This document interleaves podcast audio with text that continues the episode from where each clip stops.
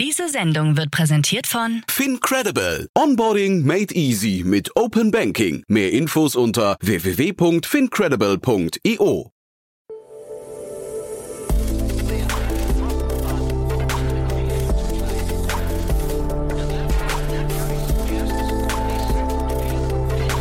Startup Insider Daily. Investments und Exits. Einen wunderschönen guten Morgen und herzlich willkommen zu Startup Insider Daily. Mein Name ist Jan Thomas und ihr hört die Reihe Investments und Exits. Ihr kennt das Format. Wir laden hier jeden Tag die wichtigsten Investorinnen und Investoren aus Deutschland ein, die mit uns die ja, spannendsten Finanzierungsrunden des Tages besprechen oder auch Exits des Tages, ähm, wie es der Name schon sagt. Und heute zu Gast ist Katharina Neuhaus von Vorwerk Ventures und wir haben sehr ausführlich über den Haustiermarkt gesprochen. Über Hunde, aber auch über Versicherungen und über Geschäftsmodelle, von denen ich gar nicht gedacht hatte, dass es sie gibt äh, oder geben könnte. Aber ich wurde eines Besseren belehrt. Tolle Finanzierungsrunden, spannende Themen. Deswegen lange Rede, kurzer Sinn. Hier kommt Katharina Neuhaus von Vorwerk Ventures. Werbung.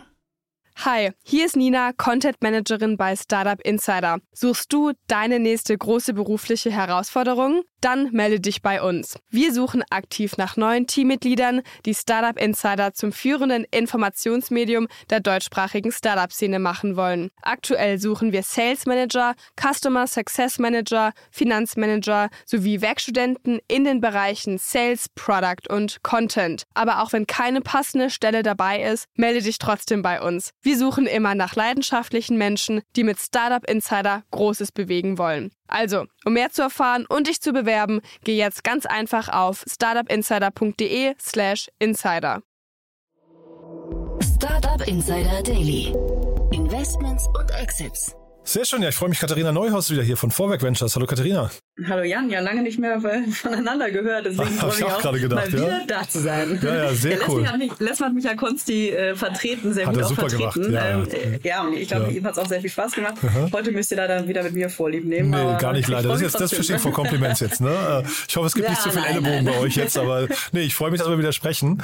Und du hast ja auch coole Themen mitgebracht, muss man sagen. Aber ich, ich glaube, bevor wir da einsteigen, ähm, ein paar Sätze zu euch macht schon Sinn, ne?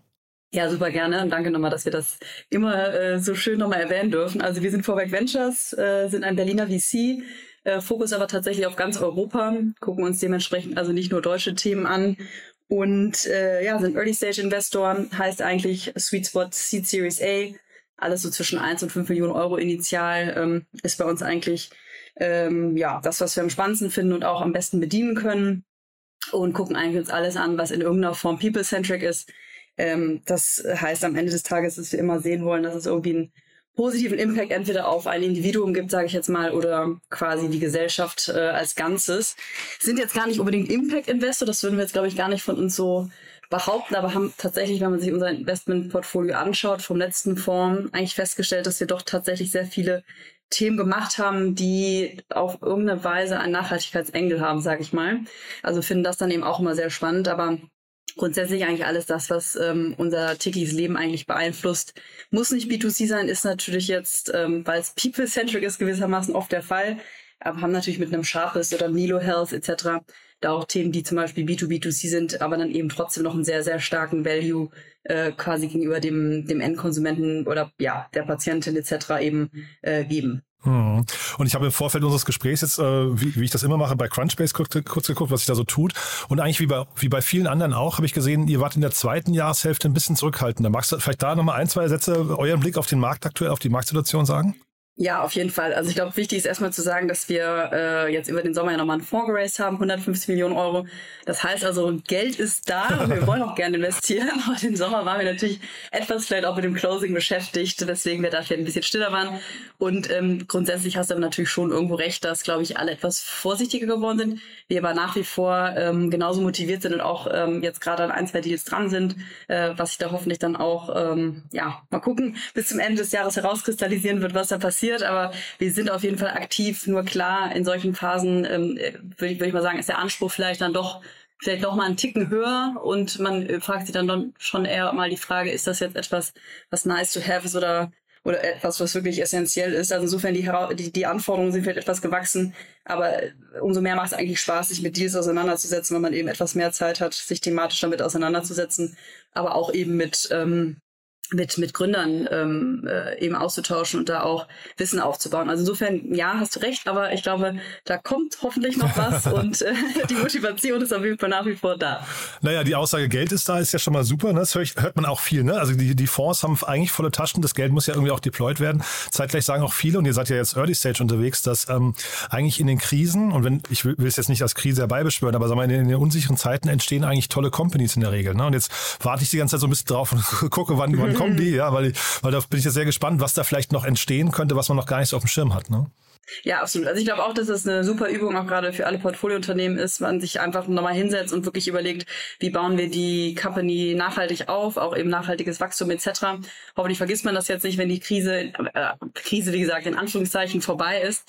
Ähm, aber klar, ich glaube, gute Companies sowieso, einfach weil man da wahrscheinlich etwas ähm, ja, vorsichtiger und nochmal bedachter agiert, aber wahrscheinlich auch nochmal zusätzlich weil Bewertungen sich etwas ähm, ja, normalisieren, man vielleicht auch etwas günstiger reinkommt.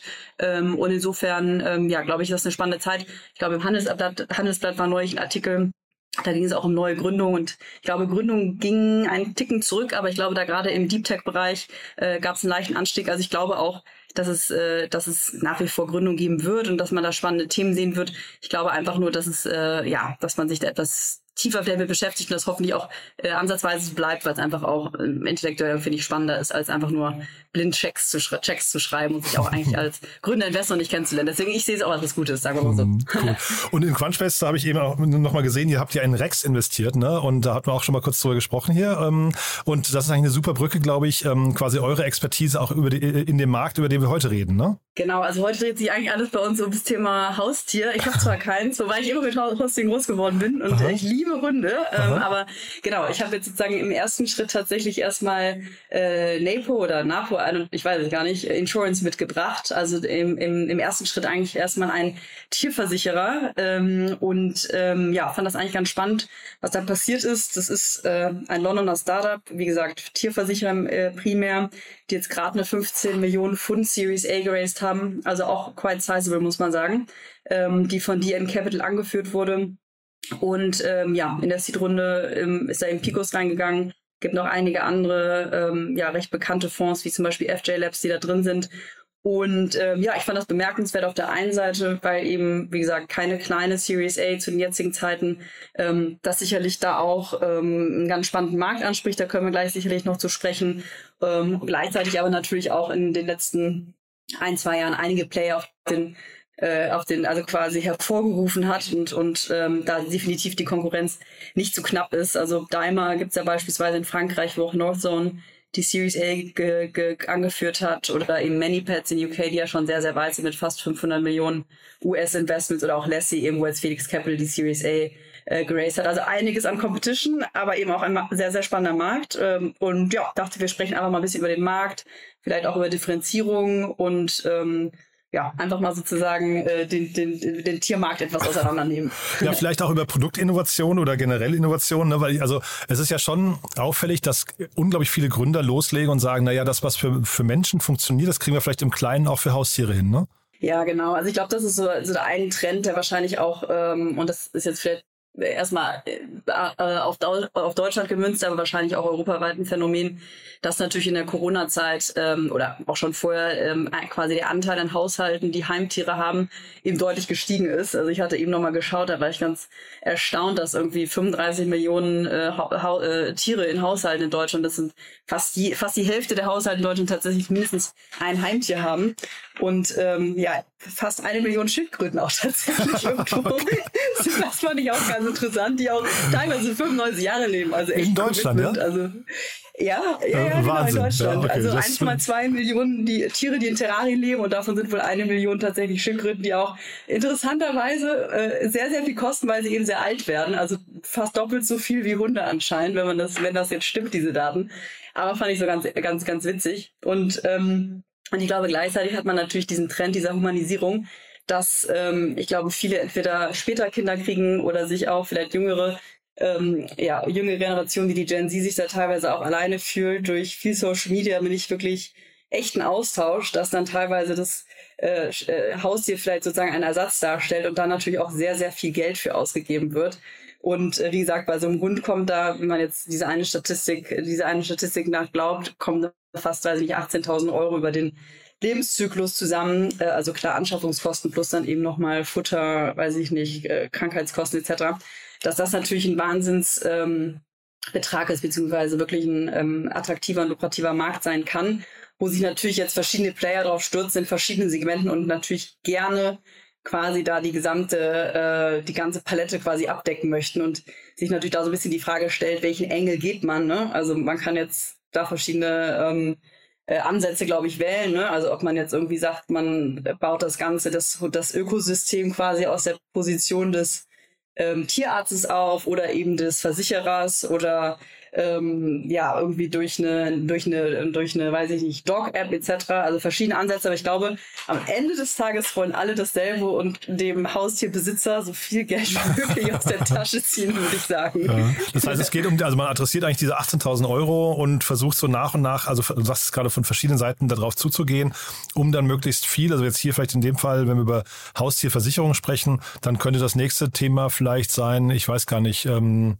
ja, was ist, was, was ist dann so der logische nächste ja. Schritt? Also beispielsweise könnte man ja sagen, also ich glaube grundsätzlich erstmal äh, absolut, also ich glaube schon, dass ähm, man quasi jetzt quasi, also die Versicherung ist glaube ich schon das äh, Core-Produkt, würde ich jetzt mal behaupten. Ähm, aber klar versucht sich hier jeder gewissermaßen zu differenzieren, wobei ich jetzt auch glaube, zumindest den äh, Tierversicherern, dass die Differenzierung da relativ gering ist, weil alle letztendlich sagen, dass sie quasi äh, hier präventiv, sein wollen, also sozusagen dadurch auch eine niedrigere Loss Ratio haben wollen, weil sie sagen, wir educaten beispielsweise jetzt den Haustierbesitzer ähm, besser, der kriegt Content, der kriegt Education, der kriegt gleichzeitig vielleicht auch schon online irgendwelche ähm, ähm, Termine mit einem Hausarzt, mit einem Tierarzt etc., dass der gar nicht mehr vor Ort sein muss. Der kriegt irgendwelche ähm, Experten, mit denen er sich da zusammenschließen kann. Also da gibt's, glaube ich, verschiedene Punkte, wie man sich so ein Ökosystem an ähm, äh, vorstellen kann. Teilweise sicherlich auch, dass man sich denkt, kann man da vielleicht einen Marktplatz Platz mit Produkten anschließen etc. Ähm, für mich stellt sich eher so ein bisschen die Frage, wo, wie erreicht man das? Also was ist sozusagen der intuitive Punkt oder ja, der intuitive ähm, Weg vielleicht auch vom Haustierbesitzer? Ist das über die Versicherung oder ist das beispielsweise jetzt über den Rex, wo wir jetzt ja zum Beispiel investiert haben? Ähm, äh, und wie deckt man quasi die gesamten Needs am besten ab? Ähm, und ähm, bleibt da quasi nicht so eine Art ähm, punktuelle Lösung, sondern tatsächlich jemand, der das gesamte Ökosystem hier ersetzen kann. Aber das ist wirklich, also ich will jetzt hier Picos Capital, die da glaube ich ganz früh reingegangen sind, nicht zu nahe treten. Ähm, die haben ja wirklich auch ein sehr gutes Händchen, wahrscheinlich hier auch, aber eigentlich ist das ja eine relativ straighte Geschichte. Ne? Da, also das ist so ein Playbook, das hat man wahrscheinlich schon hundertmal gesehen in verschiedensten Märkten und sagt jetzt einfach, wir sind das X für Y ähm, und dann spulst du das runter, weil du vorher einfach gesehen hast, ähm, der Markt ist groß, der funktioniert international, ähm, da gibt's wahrscheinlich, also vielleicht gibt's da Nuancen, aber wahrscheinlich überall äh, ähnlich. Ich glaube, jetzt hier der UK-Markt hat so ein paar Eigenheiten noch, glaube ich. Da, da ging es, glaube ich, darum, dass so eine Zuzahlung jetzt dann irgendwie noch, noch geleistet werden muss und so. Aber das hast du wahrscheinlich immer, ne? Und dann, äh, wo ist jetzt die Innovationskraft? Mhm. Also ich glaube ähm, generell, was diese ganzen Haustierversicherer äh, behaupten oder ich glaube, wo sie ansetzen, ist, dass sie sagen, okay, es gibt auf der einen Seite, klar, auf der einen Seite gibt es natürlich Länder, wo die Penetration Rate schon sehr, sehr hoch ist. In Deutschland ist das zum Beispiel im Vergleich zu jetzt skandinavischen Ländern noch sehr niedrig. Also es gibt erstmal gar nicht so viele, die sich mit dem Thema auseinandergesetzt haben, ist aber ein sehr stark wachsender Markt. Also ich habe im Kopf, dass das äh, über 20 Prozent monthly, äh, nicht monthly, sorry, äh, annual äh, Growth Rate sind äh, von Tierversicherern. Das heißt also, da entsteht natürlich nochmal ein größerer Markt und gleichzeitig sind existierende Lösungen gegebenenfalls eben nicht attraktiv genug, was so viel heißt, wie dass es schon Innovationen gab, zum Beispiel im Gesundheitsbereich mit, keine Ahnung, wir sind ja auch in Autonova beispielsweise investiert ähm, und, und, und ähnlichen äh, Sachen, aber eben im äh, Tierbereich eventuell nicht, dass hier quasi das existierende Produkt nicht besonders freundlich, kundenfreundlich beispielsweise ist, dass zum Beispiel jetzt das ganze Claim-Management nicht, nicht abgedeckt ist, dass die Preise zum Beispiel auch nicht kompetitiv sind. Das ist, glaube ich, auch so ein Punkt, dass da eben vielleicht die Datenlage noch nicht so hoch ist, dass, dass die Preispunkte einfach bis jetzt nicht ähm, ähm, niedrig genug waren, um da quasi eine, eine relevante Zielgruppe anzusprechen. Äh, und das Ganze versucht man jetzt eben, glaube ich, zumindest ist glaube ich, die Hypothese, durch ähm, ja, besseres Verständnis vom, vom Endkunden, besseres äh, ja, Segmentieren vielleicht auch von den Tieren, besser, besseres Verständnis, wo jetzt hier die Risiken liegen, vielleicht eine bessere Zielgruppe anzusprechen, hier vielleicht dann auch eine niedrigere Loss Ratios haben und dann vielleicht auch bessere Preise anbieten zu können. Äh, in, insbesondere eben, weil man dann ähm, äh, eben weitere Upselling-Möglichkeiten hat und dann darüber natürlich auch nochmal einen, einen attraktiven CLV hat. Ne? Also das ist natürlich dann auch nochmal wieder diese Frage, wie man den Kunden akquiriert, weil gerade im Versicherungsbereich natürlich da auch sehr viel über Preisvergleiche gehen. Ähm, aber ja, ich glaube, am Ende des Tages ist es ein sehr starkes Produktgame, dass man hier sagt, man ist irgendwie attraktiver, man kann die Claims besser handeln, der Kunde hat hier einfach eine viel bessere Experience und äh, sieht tatsächlich fast schon diesen, dieses Versicherer als so, ich sag mal, konstanten Begleiter, ne, so Constant Companion an und äh, geht intuitiv am besten auf dieses Produkt und bei jeglichen Fragen, die ich jetzt, äh, die ich jetzt habe, was mein Tier angeht, ähm, gehe ich eben jetzt in dem Fall zu, zu NAPO oder NAPO und ähm, ja, bin da quasi top of mind. Das ist, glaube ich, so der Gedanke und die Hoffnung, Hoffnung dahinter.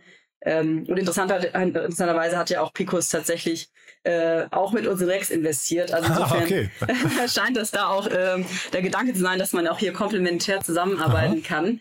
Und ja, wie gesagt, bei uns ist es so, dass wir eben glauben, dass ähm, ein relevanter Teil eben auch noch ähm, dieser äh, ja tatsächliche physische Touchpoint quasi ist, ne? dass Tiere natürlich auch irgendwo dann behandelt werden müssen. Ähm, und so kann man es natürlich dann auch aufzäunen, ne? dass man einfach da ein besseres ähm, eine bessere Experience hat, die die Kunden äh, oder auch die Tiere dann eben in die Praxis bekommen, die dann einfach äh, auch wieder sehr kundenfreundlich aufzubauen, ähm, einfache Termine, weiß ich nicht, äh, Buchungen etc.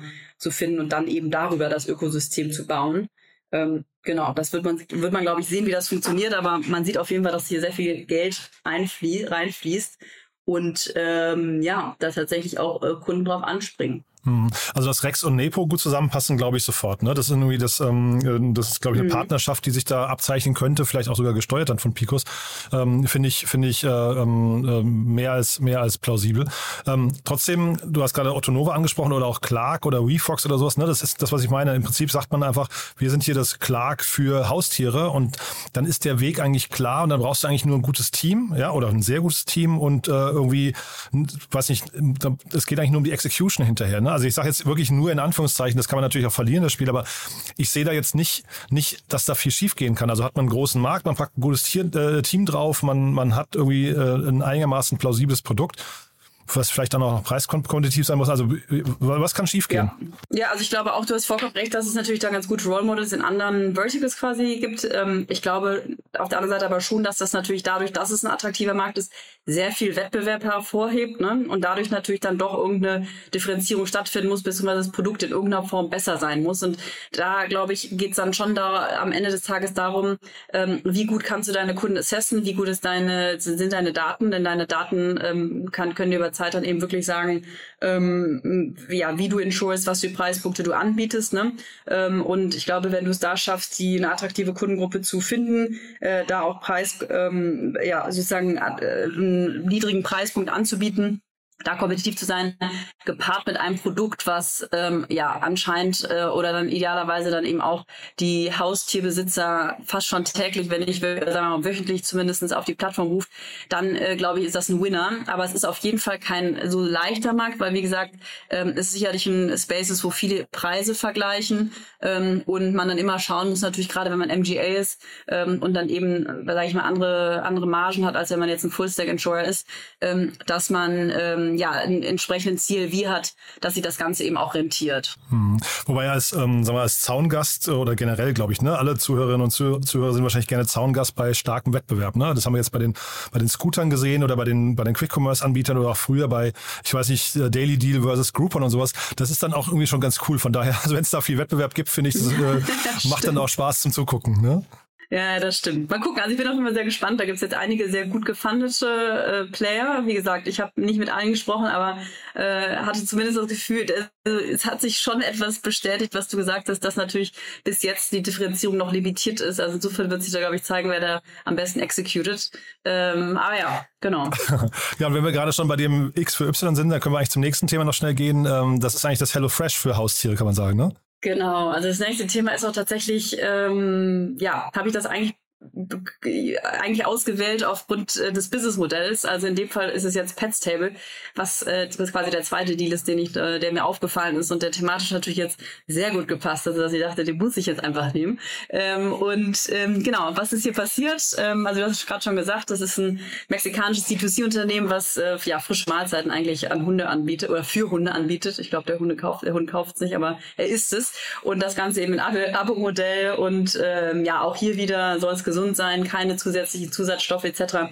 Das zeigt auch schon hier wieder, dass es eigentlich wieder dieses ganze Thema Humanisierung äh, der Tiere ähm, eigentlich abdeckt. Ähm, und ähm, das fand ich äh, eigentlich deswegen interessant, weil ähm, man ja gerade heutzutage gefühlt, beziehungsweise viele Investoren da doch etwas kritischer werden, was die 2C-Modelle angeht. Klar, das ist jetzt immer Mexiko, das ist ein anderer Markt, das ist jetzt vielleicht nicht ganz so saturiert wie, wie Europa. Aber mit Left Lane, die jetzt hier gerade eine 2 Millionen Seed-Runde oder 2,2 Millionen Seed-Runde, glaube ich, ähm, ähm, angeführt haben mit Goodwater Capital zusammen, sind das ja doch nochmal zwei äh, ja, starke Investoren, die sich dafür entschieden haben. Trotz auch hier wieder natürlich super starker Konkurrenz äh, global gesehen in Mexiko weiß ich das natürlich jetzt auch nicht ganz genau, ehrlich gesagt. Ähm, aber ich fand es eigentlich ähm, deswegen spannend, beziehungsweise habe ich es mitgenommen, weil ähm, diese ganze, wie gesagt, diese, diese ganze D2C-Landscape natürlich jetzt auch gerade im letzten Jahr sehr gelitten hat. Klar, durch Corona erstmal einen Boost ähm, quasi, glaube ich, ähm, verspürt hat, aber danach natürlich, beziehungsweise in den letzten ähm, Jahren natürlich auch, ähm, ja, da vor einige Herausforderungen gestellt wurde, beziehungsweise immer noch ähm, vor diesen steht. Ähm, und da dachte ich, kann man auch mal ganz gut vielleicht über genau diese Herausforderungen sprechen und dann vielleicht auch äh, vielleicht Trends, die die wir vielleicht auch in den nächsten Jahren da eben äh, sehen werden. Mhm. Mich hat's erinnert, ich habe ein paar Mal schon gesehen, dieses ähm, sehr populäre Video von Guy Kawasaki, also diesem äh, äh, Apple-Evangelisten, der einen super Vortrag hält zu seinem Buch The Art of the Start. Und ähm, der hat quasi die Dotcom oder die, die, die, äh, den Vorboten der Dotcom-Bubble daran ähm, äh, festgemacht, dass er gesagt hat, und irgendwann haben Leute angefangen, äh, Hundefutter übers Internet zu verschicken. Ja? und das, das da habe ich, da hab ich hier so ein bisschen dran gedacht, okay, weil er hat halt gesagt, das ist einfach groß und schwer und ähm, er hat tatsächlich damals gesagt, kriegst kein Abo-Modell hin, ist jetzt ist wahrscheinlich jeder anders, ne? Aber das war irgendwie eine ganz gute Analogie, fand ich, ne? Also ich, ja, das ist ein guter Punkt. Ja, das ist immer die Frage, ne? Was braucht man wirklich? Aber anscheinend finden Leute das jetzt auch wichtig, dass ihre Hunde da äh, nicht irgendwie nur Trockenfutter bekommen, sondern also ich meine, ich kenn's, muss leider sagen, von zu Hause selbst unsere Hunde kriegen da teilweise äh, tatsächlich irgendwelche Sachen vorgekocht und also ich, ich kenne die Leute, okay. die wirklich Hunde-obsessed sind. Ob ich das machen würde, I don't know. Aber es ist halt wirklich so ein, äh, ich glaube, eine Art Kinderersatz und vielleicht geht's unseren ähm, Gesellschaften auch schon zu gut gewissermaßen. Ähm, aber ja, auf jeden Fall hier in dem Fall eben ein D2C-Unternehmen, was erfolgreich äh, ja, Kapital jetzt einnehmen konnte ich habe es tatsächlich wirklich für mich sehr zwiespältig aufgenommen, als du mir das geschickt hast im Vorfeld, weil ähm, ich habe dann parallel mal geguckt äh, und du hast ja vorhin das Thema Nachhaltigkeit und Impact und so weiter angesprochen, wo jetzt immer mehr drauf geachtet wird und ähm, das hat ja viel auch mit Vernunft und Ethik zu tun ne? und auch diesem Generationsvertrag und wie man aufeinander aufpasst, vielleicht auch als Gesellschaft und es gibt immer noch 870 Millionen Menschen auf der Welt, die hungern ne? und dann muss ich natürlich, also jetzt, ich will jetzt auch Hunde nicht diskreditieren, bitte, aber da muss man sich schon, glaube ich, so ein bisschen fragen, ähm, wo, wo ist da das Maß der Dinge, ne? wo bleibt da quasi äh, passieren die, die Dinge in der richtigen Reihenfolge. Ne? Und ähm, das hat mich so ein bisschen daran gestört. Jetzt unabhängig, ich bin jetzt kein Investor, der äh, sich mit solchen Themen beschäftigt. Ich kann schon nachvollziehen, dass jemand sagt, ähm, das ist als Markt vielleicht auch wieder spannend. Ne? Ja, ja, also auf jeden Fall. Also ich glaube, da, da das vielleicht auf, auf der einen Seite das, das Gute ist natürlich, dass momentan extremst viel Funding auch auf der, wie gesagt, wirklich auf der richtigen Nachhaltigkeits- oder im Sustainability-Bereich geht. Also ich glaube, das sind die guten Nachrichten, dass da zumindestens, auch wenn es noch vielleicht einige Invest oder immer wieder natürlich auch Investments geben wird, die ähm, wahrscheinlich jetzt äh, vielleicht, wenn, selbst wenn sie vordergründlich ähm, eben nachhaltig sind, nicht wirklich nachhaltig sind, beziehungsweise da auch nicht wirklich einen wirklich klaren Nutzen ähm, quasi erfüllen erfüllen, ähm, gibt es, wie gesagt, fundingseitig ja gerade in dem Bereich nachhaltig, also wirklich, wirklich wichtigen Tools extremst viel. Ähm, aber ja, ich glaube, das ist auch, auch einer der Punkte, vielleicht werden wir gleich eher über die Herausforderungen sprechen, aber auch Trends, ähm, dass tatsächlich einer der Trends ja auch eher ist, dass, dass, dass gerade die Gen Z, aber auch, weiß ich nicht, eigentlich grundsätzlich Leute immer stärker natürlich auf äh, auf, ja, auf Brand achten, aber dann eben auch wirklich auf Authentizität von, von den verschiedenen Unternehmen uns eigentlich nicht mehr ausreicht, einfach nur ein Produkt zu verkaufen, sondern tatsächlich diese, äh, diese Unternehmen auch für wirklich etwas verstehen müssen. Also mehr als nur, weiß ich nicht, ich mache jetzt Hundefutter, sondern ich verspreche dir, dass dein, äh, weiß ich nicht, dein Haustier irgendwie ähm, dein lebenslanger Begleiter ist und dich glücklich macht.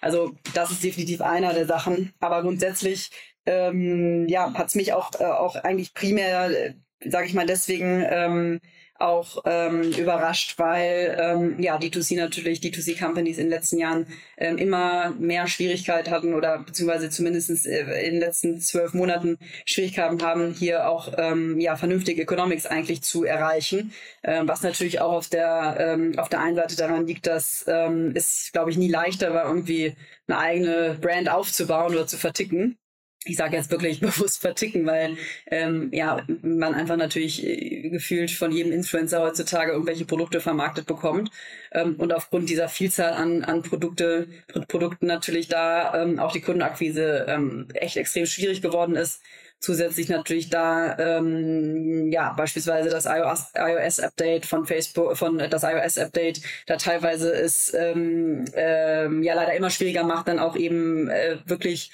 äh, die Kunden zu verstehen ähm, und äh, dementsprechend natürlich da sehr sehr große Herausforderungen sind. Und ich hatte eben noch mal gelesen dass glaube ich Facebook irgendwo in einem Bericht noch mal gesagt hatte dass sie glauben ähm, alleine schon 10 Milliarden US-Dollar Umsatzkosten, äh, also Umsatz verloren zu haben, einfach nur deswegen, weil sie eben jetzt viel schwieriger personalisierte Ads quasi zu schalten, dadurch, dass eben das iOS der, der gekommen ist. Insofern, glaube ich, ähm, haben da D2C-Brands sehr stark gelitten in den letzten zwölf Monaten und ähm, haben aber auf der anderen Seite, glaube ich, sehr viele Chancen, das alles besser zu machen und auch ähm, in den nächsten Jahren wenn man sich da verschiedene Trends eben anschaut, sich noch stärker zu positionieren und ähm, äh, da eben auch spannende Brands aufzubauen. Also insofern glaube ich, ist da äh, das ist noch nicht verloren, aber wie gesagt, die, die, die, die Challenges sind auf jeden Fall vorhanden. Mhm. Aber Unit Economics könnten hier eigentlich ganz gut sein. Ne? Also ich habe jetzt so vor meinem geistigen Auge ähm, so irgendwie, ich weiß gar nicht, wie die hieß da, diese, diese 101 Dalmatiner äh, Lady, die halt irgendwie so mit ihr, also so dieses, dieses, äh, weißt du, so sehr, sehr, sehr piekfeine Damen, denen es halt einfach egal ist, was, was äh, Hauptsache der Hund, äh, das, das,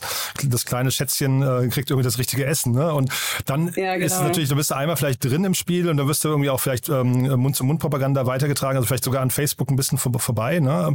Das könnte ich mir schon ganz gut vorstellen, ja. Genau, also ich glaube, verschiedene Punkte dazu. Ich kenne natürlich jetzt in dem Fall auch nicht hundertprozentig die Zielgruppe, ob das jetzt sozusagen die, weiß ich nicht, plus 50-Jährigen sind, die schon relativ erfüllt sind und auch da viel Geld ausgeben oder dann doch eine jüngere Zielgruppe. Grundsätzlich kann man aber sagen, dass natürlich die äh, Bereitschaft, was zu zahlen, generell gestiegen ist, ähm, äh, gerade im Tierbereich über die letzten Jahre ähm, und Margen da teilweise, ähm, glaube ich, sehr, sehr gut aussehen. Kommt, glaube ich, hier nochmal drauf an, wie die Wertschöpfung aussieht. Ich weiß nicht genau, ob das outgesourced ist oder ob sie eine eigene Production-Linie haben etc.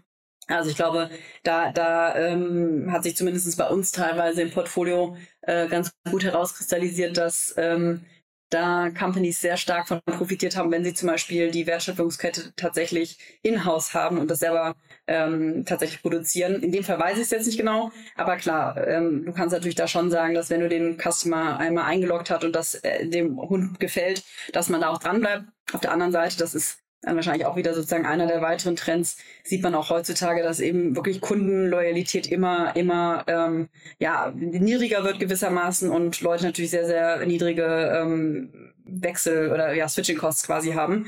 Ähm, es gibt aber beispielsweise jetzt auch Butternut Box, das ist so ein Player, der auch Hundenahrung anbietet, ähm, ja, also auch schon über 100 Millionen Dollar von L. Catterton und Wild Star Capital geraced, die ähm, da zum Beispiel sehr, sehr datengetrieben vorgehen, ähm, um da wirklich auch Retention hochzuhalten, ähm, CLV zu increasen ähm, und darauf wird es am Ende des Tages auch ankommen, ne? dass man sozusagen nicht nur wieder ein XY-Star äh, Providers von Dogfood, sondern hier eben ja wirklich äh, es schafft, den Kunden lange zu halten, eine Kundenbindung aufzubauen, wirklich die Daten zu verstehen. Ähm, äh, also weiß ich nicht, da kannst du ja anfangen von Loyalty-Programmen, äh, aber auch das ganze Thema, was machst du eigentlich nach dem Purchase? Das wurde jetzt auch jahrelang eigentlich übersehen. Gibt es, glaube ich, extremst viele Hebeln und gleichzeitig ähm, ist dieses Thema, was ich mir auch hier ganz spannend vorstellen könnte, ähm, Omnichannel ähm, Distribution äh, vielleicht auch mal relevant was wir nämlich auch bei unseren Companies eben sehr, sehr stark sehen und glaube ich, ähm, teilweise äh, bei vielen D2C-Brands übersehen wurde oder nicht richtig ähm, darauf fokussiert wurde, ist eben dieses Thema, dass heutzutage der Kunde eben nicht nur noch online kaufen will, sondern du eigentlich da sein musst, wo der Kunde ist. Und das heißt eben, dass auch öfters der Kunde mal einfach wieder Brick and Mortar ähm, spannender findet, als sich das Produkt online zu kaufen. In dem Fall ist es natürlich wahrscheinlich personalisiert, wo es dann wieder schwieriger wird, in den, in den Stores das Ganze zu verkaufen. Aber das ist definitiv ein Trend, der, glaube ich, auch im nächsten Jahr immer noch stärker sein wird, ähm, dass du da wirklich ähm, holistisch an die Sache rangehst, Ähm, ne? Also gerade auch wenn es um Fashion etc. geht, das sind immer dann andere Bereiche.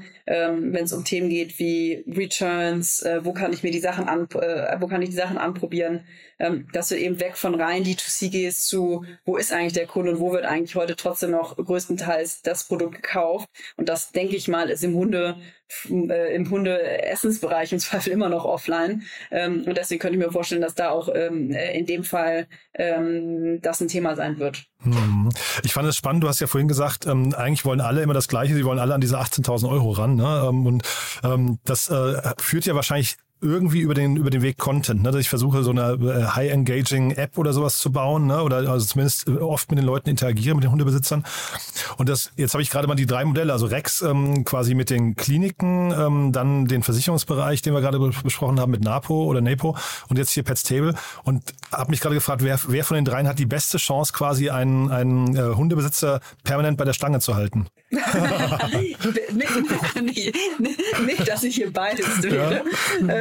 Aber nein, also am Ende des Tages, nein, also äh, viel Spaß beiseite. Ähm, ich glaube, ähm, ja, ich glaube, die haben alle ihre Daseinsberechtigung, sagen wir mal so, ja. Am, Ende des Tages können das alles standalone sehr spannende Businesses sein. Also das sieht man ja, wie gesagt, an Companies wie, wie Butternut, äh, Box etc., die schon sehr, sehr groß sind, immer noch wachsen, extrem gutes, äh, ähm, äh, ja, authentisches Marketing betreiben, den Kunden wirklich lange halten und wirklich Geld verdienen. Ne? Also wirklich auch äh, ähm, da nicht irgendwie Millionen ähm, verbrennen. Also insofern, das kann auch funktionieren. Ähm, ja, die Frage ist, glaube ich, so ein bisschen, ähm, was ist das spannendste Modell? Ich ich glaube, am allumfänglichsten und wo es vielleicht, wenn du jetzt aus Kundenperspektive schaust, ist es wahrscheinlich doch für mich Rex, weil du da eben, wie gesagt, ähm, tatsächlich diesen physischen Touchpoint hast ähm, äh, und den Kunden, glaube ich, so am ehesten gewinnst und da eher upsellen kannst und dann eben auch natürlich theoretisch äh, jetzt ein Pets Table anbinden kannst über den Marktplatz. Habe ich auch gerade gedacht, wie, total, ja. Ne? Mhm, ja. Genau, also insofern finde ich das schon sehr, sehr spannend.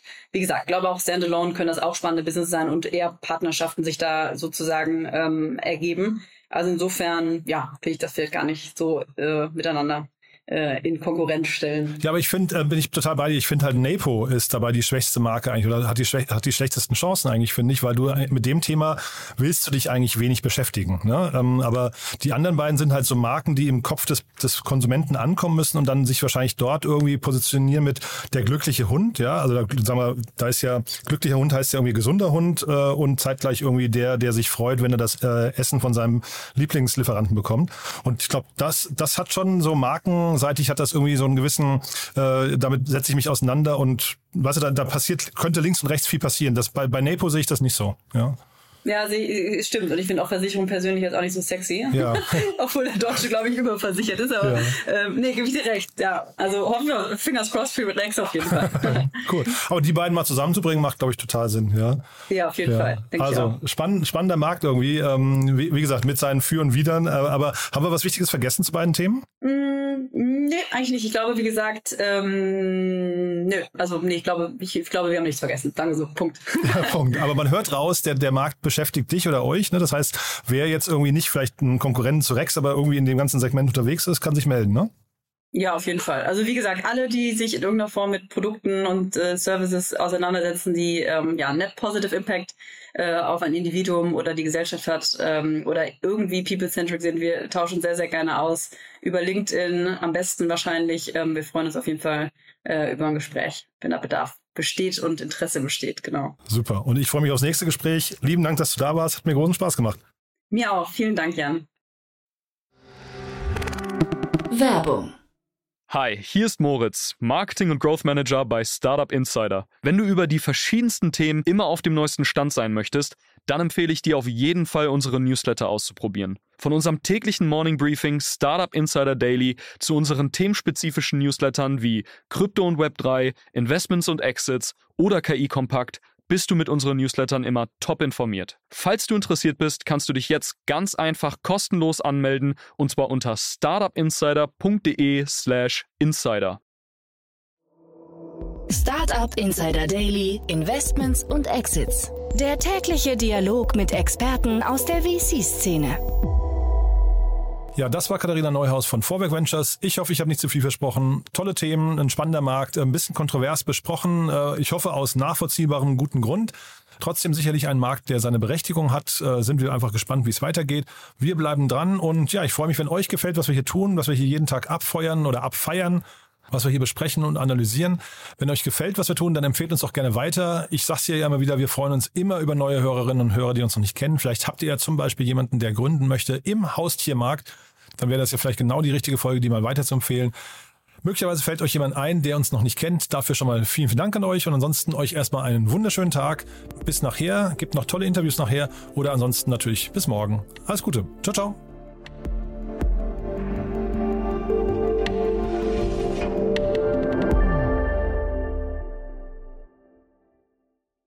Diese Sendung wurde präsentiert von Fincredible. Onboarding made easy mit Open Banking. Mehr Infos unter www.fincredible.io.